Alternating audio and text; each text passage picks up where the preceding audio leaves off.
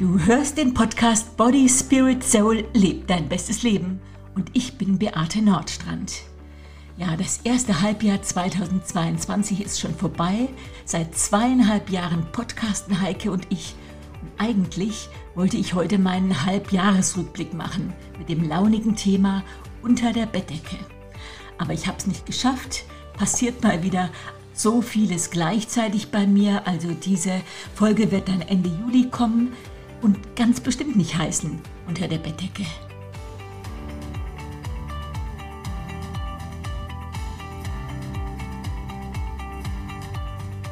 Ja, ab und zu gebe ich ja mal meine Highs und Lows zum Besten.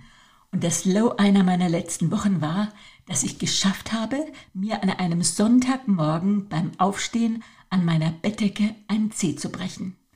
Das ist jetzt schon fast drei Wochen her, aber der hat echt lang gebraucht, bis er abgeschwollen ist.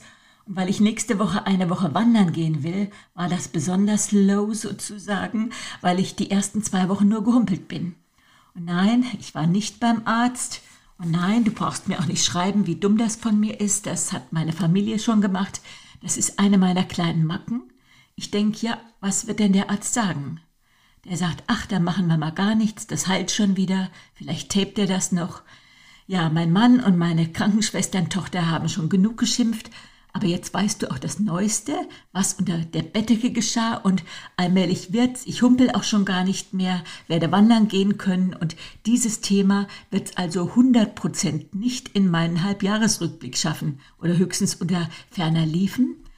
Aber natürlich gibt's auch heiß und eins davon hat mich genau zu diesem Thema heute veranlasst. Ich wollte mich gerade auf den Weg zu einer Freundinnenauszeit machen. Da kommt ein dicker Umschlag mit einem richtig dicken Buch. Ein biografischer Roman von Brigitte Liebelt. Ja, also ich habe nichts bestellt, aber es lag ein Brief dabei. Und als ich den gelesen habe, da bekam ich echt Kulleraugen und habe gedacht, den lese ich jetzt einfach mal vor. Liebe Beate, geschrieben also am 10. Juni 22. Sicher wunderst du dich, dass du von jemand Unbekannten ein Buch zugeschickt bekommst. Dahinter steckt eine Body Spirit Soul Geschichte. Mitte Januar 2020 haben wir in der Gemeinde beschlossen, mit Body Spirit Soul Kursen anzufangen. Und Ende Januar habe ich die Leiterschulung in Würzburg besucht. Also so vor zweieinhalb Jahren als ich in der Vorbereitung auf die Frage stieß, wenn du ein Buch schreiben würdest, von was würde es handeln? Da hat mich das richtig durchzuckt und ich dachte, das würde ich so gerne machen. Wieder zurück ließ mich der Gedanke nicht los und ich erzählte meinem Mann davon. Antwort, ja mach doch, hättest du schon längst machen sollen. Weil ich Biografien mag, habe ich ein bisschen im Internet gestöbert und bin auf Friederike Fliedner gestoßen, deren Namen ich aus dem Unterricht der Krankenpflegeschule kannte.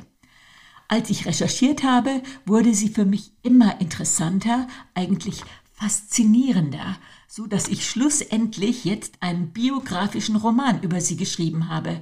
Heute erscheint er bei Gerd Medien und ich möchte gerne weiterschreiben. Ich möchte dir und Heike Malisik von Herzen für Body Spirit Soul danken.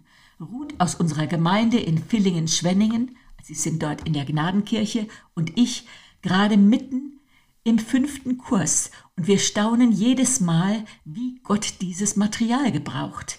Wir erleben diese Kurse wirklich als Werkzeug des Segens und es berührt uns tief, sozusagen mit Gott Geschichte zu schreiben. Wenn Frauen sich darauf einlassen, wird ihr Leben verändert. Sie fangen an, Schritte zu gehen mit Gott, mit ihrem Körper, ihrer Gesundheit, in der Mitarbeit und erleben Versöhnung und innere Heilung. Wir lieben diese Arbeit. Natürlich macht es jetzt noch viel mehr Spaß, ohne Corona-Auflagen beieinander sitzen zu können.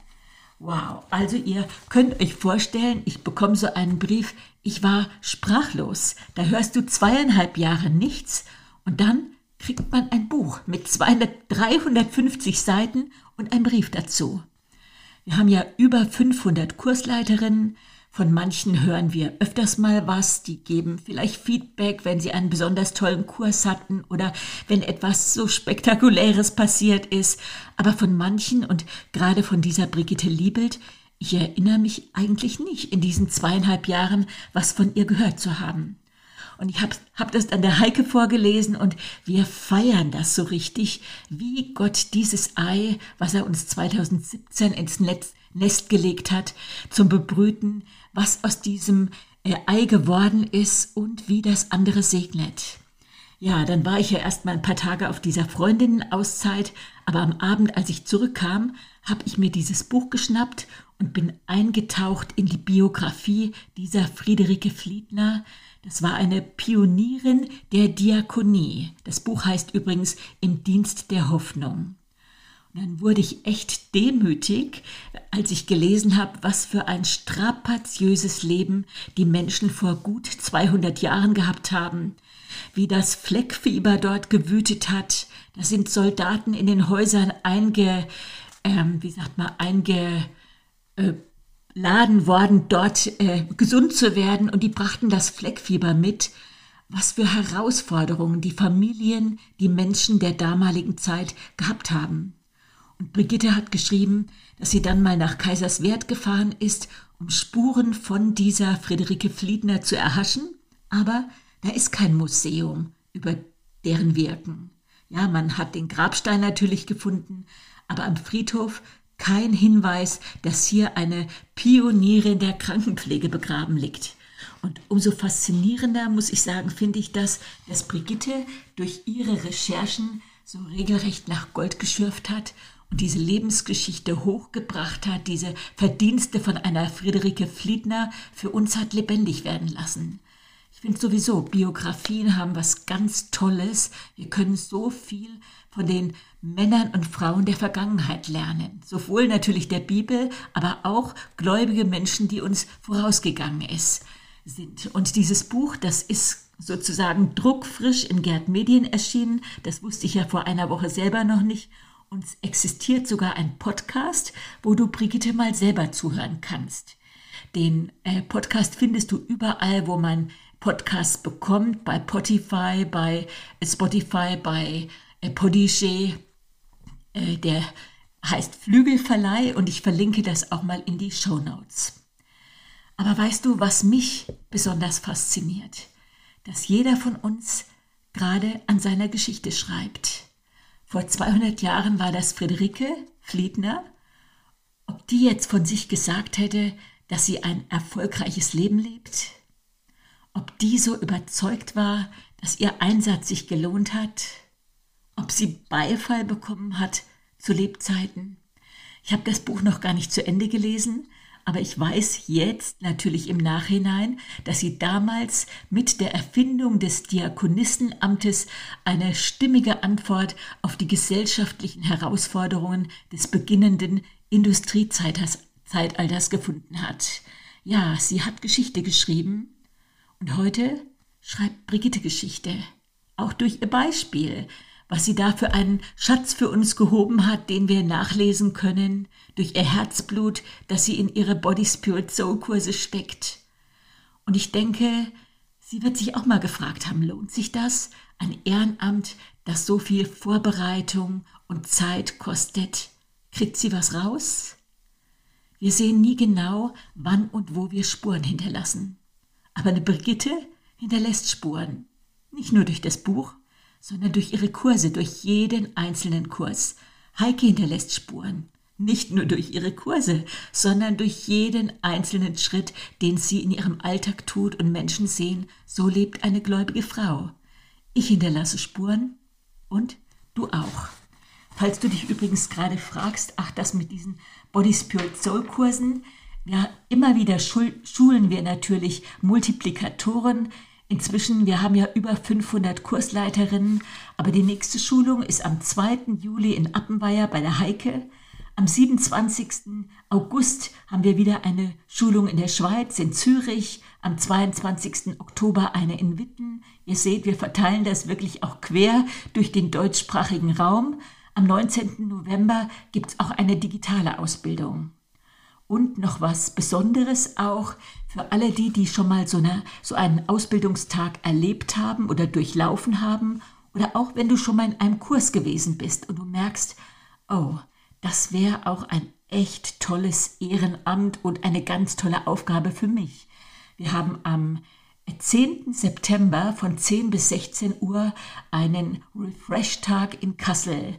Und da ist wirklich jeder dieser äh, Menschen sehr herzlich eingeladen. Sowohl wenn du schon mal einen Kurs äh, äh, dabei gewesen bist und denkst, oh, das würde ich auch gerne machen, melde dich an. Aber auch wenn du eine Kursleiterin bist und du möchtest einfach mal wieder so neu äh, den, den Funken spüren, der da auch weitergegeben wird. Du bist herzlich eingeladen. Ja, aber ich mache jetzt mal weiter. Kriegst du was raus aus deinen Investitionen? Du siehst es nicht, wo und wann du Spuren hinterlassen hast. Manchmal bekommen wir öffentlichen Applaus, aber viel öfter siehst du nichts. Du siehst nicht, ob das, was du tust, Früchte trägt. Eine Mutter, die sich viele Jahre in die Erziehung ihrer Kinder investiert hat, die für ihre Familie gelebt hat, Nein, die sieht nicht immer, ob sich die Gebete auf der Bettkante gelohnt haben. Die sieht nicht immer, ob ihr Vorbild Früchte trägt. Aber wie oft höre ich heute von Menschen, die sich an ihre gläubigen Großmütter erinnern und die dankbar sind für das, was sie damals einfach äh, eingepflanzt bekommen haben. Gute Samen. Vielleicht hast du viele Jahre treu und im Glauben ein Amt in deiner Kirche oder deiner Gemeinde ausgefüllt, vielleicht im Kindergottesdienst, in der Küche und denkst dir vielleicht manchmal, ach, ob du nicht deine Kraft und deine Zeit vielleicht einfach auch nur verschwendet hast, weil du scheinbar keine Früchte siehst.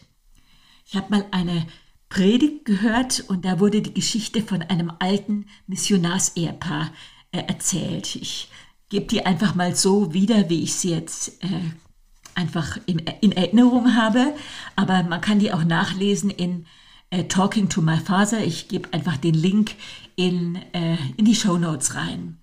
Das war nämlich ein altes Missionar-Ehepaar, die hatten Jahre in Afrika gearbeitet und sind dann nach New York zurückgekehrt, um in den Ruhestand zu gehen. Aber die hatten keine Rente, die haben das alles so in eigenem Antrieb gemacht. Ihre Gesundheit war wirklich nicht mehr gut und sie waren entmutigt und hatten jetzt wirklich Angst, wie es weitergeht. Und dann haben sie entdeckt, dass auf demselben Schiff, wie sie gebucht hatten, auch der Präsident Teddy Roosevelt gebucht hatte, der gerade von einer Großwildjagdexpedition zurückgekehrt ist. Naja, niemand hat diesem Missionarsehepaar Aufmerksamkeit geschenkt. Da waren Fanfaren an Bord und die klangen und die Passagiere versuchten natürlich alle einen Blick auf den Präsidenten zu erhaschen, ganz klar. Und als das Schiff über den Ozean fuhr, da sagte der Missionar zu seiner Frau, Weißt du, hier stimmt doch was nicht. Wir haben all die vielen Jahre von unserem Leben im treuen Dienst für Gott in Afrika gearbeitet und niemanden kümmert das. Und hier kommt dieser Mann von einem Jagdausflug zurück und alle jubeln ihm zu. Ach, sagt seine Frau, komm Schatz, das solltest du nicht so schwer nehmen. Und der Mann sagt, ich kann nicht anders, das ist so unfair. Ja, als das Schiff dann in New York angelegt hat, da hat schon eine Band gewartet und gespielt, um den Präsidenten würdig zu begrüßen. Der Bürgermeister war da, andere Würdenträger, die Zeitungen am nächsten Tag waren voll davon, der Präsident ist wieder da. Aber niemand hat gemerkt, dass auf dem gleichen Schiff auch dieses Missionarsehepaar von Bord gegangen ist. Keiner hat sie erwartet, als sie angekommen sind. Ja, sie gingen von Bord, haben eine billige Unterkunft gefunden, in der Hoffnung, am nächsten Tag zu sehen, was sie tun könnten, um sich noch ein bisschen etwas für ihren Lebensunterhalt verdienen zu können. Und in der Nacht brach die Verzweiflung in diesem Mann durch und er sagte zu seiner Frau, ich kann das nicht ertragen. Gott behandelt uns nicht fair. Und seine Frau, ich denke, die war dann auch schon ein bisschen genervt, sagte sie, warum nimmst du dir nicht die Zeit und fragst das Gott selber? Und tatsächlich, der Mann hat sich zurückgezogen und als er wiederkam, war sein Gesicht anders. Und seine Frau fragte, Schatz, was ist passiert? Ja, Gott hat das mit mir geregelt, sagt er. Ich habe ihm gesagt, wie bitter das für mich war, dass der Prä Präsident dieses enorme Empfangskomitee hatte und bei uns war kein Mensch, als wir nach Hause zurückgekehrt sind. Und als ich fertig war, schien es, als würde der Herr seine Hand auf meine Schulter legen und sagen, aber du bist ja auch noch nicht zu Hause. Aber du bist ja auch noch nicht zu Hause. Ich habe gerade ein paar müde Kämpfer vor Augen oder Kämpferinnen, die im Augenblick den Sinn in ihrer Situation nicht sehen, denen die äußere Anerkennung verwehrt geblieben ist bis heute, die sich danach sehen, ein bisschen anerkannt zu werden oder wenigstens einen kleinen Funken Hoffnung für ihre vertrackte Situation zu bekommen. Und ich will dir heute Hoffnung zusprechen Hoffnungslosigkeit lügt. Du wirst gesehen, deine Situation wird sich ändern. Ich aus der Distanz, ich kann schon das Licht am Ende des Tunnels sehen. Gib nicht auf, schau nach oben. Zwei schauen aus dem Fenster in die Ferne. Die eine sieht Schmutz, die andere Sterne. Was siehst du? Siehst du Schmutz, Dreck, Unmöglichkeiten? Oder siehst du das Licht am Ende des Tunnels? Siehst du die Sterne? Jetzt gerade als wir bei diesem ja, Frau, bei dieser Frauenauszeit waren, hat eine von uns auch so ein, äh, ja, ein, ein, etwas Schönes für uns mitgebracht, und zwar ein Poetry Slam, der ursprünglich wohl im Gebetshaus Augsburg äh, zum Besten gegeben worden war von einer Vivian Freude, so ein schöner Name, also nicht von mir, aber ich habe gedacht, ach, den äh, lese ich oder trage ich euch einfach mal vor und möchte dir mit diesem Poetry Slam Hoffnung zusprechen. Was ist, wenn ich dir sage, dass es Hoffnung für dich gibt, dass der beste Teil deines Lebens noch vor dir liegt? dass die Hoffnungslosigkeit sowieso nur lügt und dass sich alles, wirklich alles zum Guten fügt. Manchmal sieht es eher nach dem Gegenteil aus. Wo ist die Hoffnung, wenn man sich umschaut? Woran kann man sich denn festhalten, wenn alles unsicher scheint?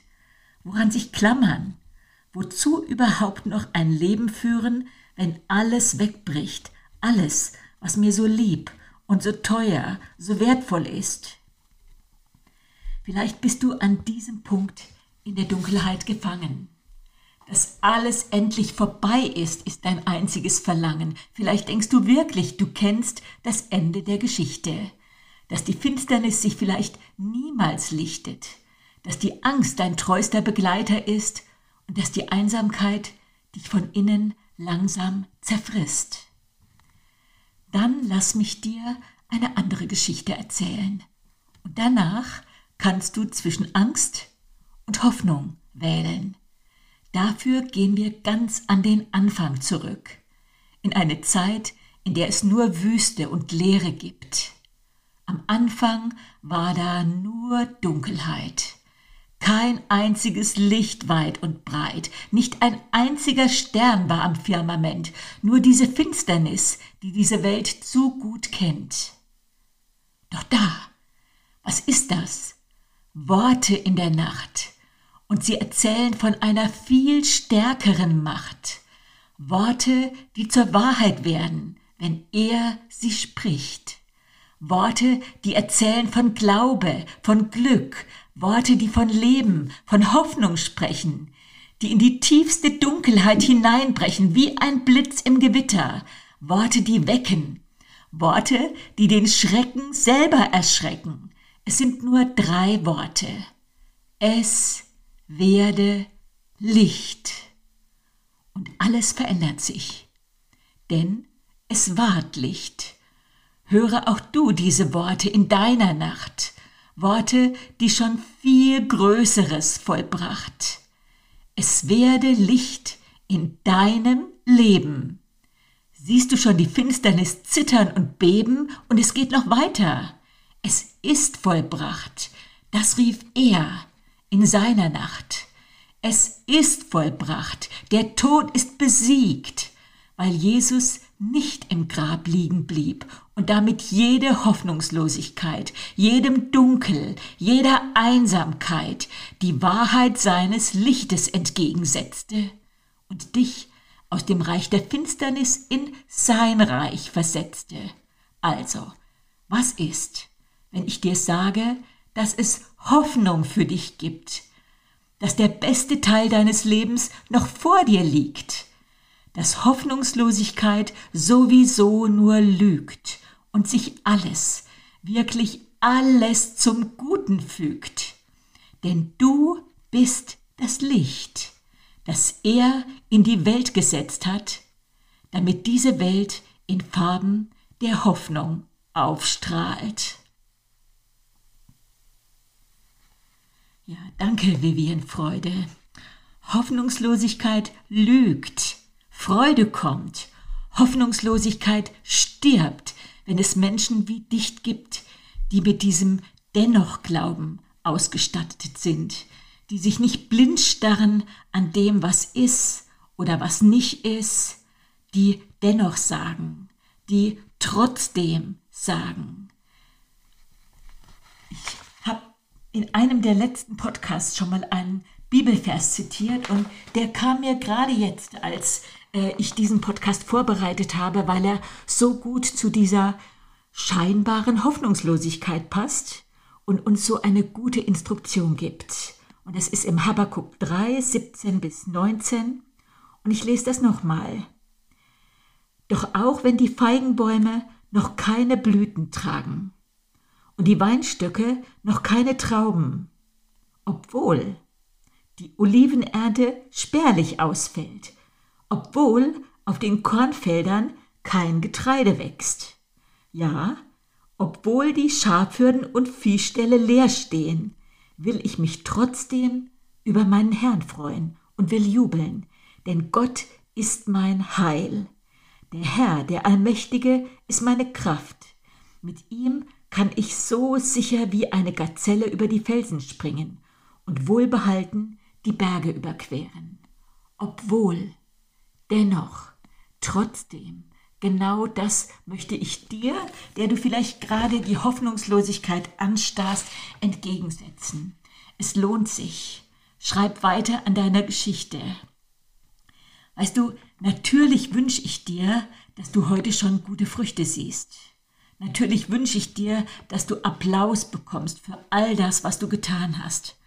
Aber noch mehr wünsche ich dir diesen dennoch Glauben, dieses trotzdem, dieses obwohl, weil es sich lohnt, denn du bist ja noch nicht zu Hause. So lass dein Licht leuchten. Werde nicht bitter, wenn so manches in deinem Leben nicht gewürdigt wird. Und vor allen Dingen bleib kein Einzelkämpfer. Lass dir auch mal wieder von jemand anders die Krone richten. Der sieht vielleicht mit einem Weitblick, da ist Licht am Ende des Tunnels. Kopf hoch. Was für ein Glück, dass dieser Missionar seine Frau hatte und nicht bitter in die Ewigkeit gegangen ist, sondern besser, süßer, versöhnter. Eine Person, die wusste, dass das Beste noch kommt. Und für dich ist es genauso. Das Beste, die beste Zeit, 100 Prozent, die liegt noch vor dir. Und jetzt wünsche ich dir eine richtig schöne Woche und lieb es. Dein bestes Leben, deine Beate Nordstrand.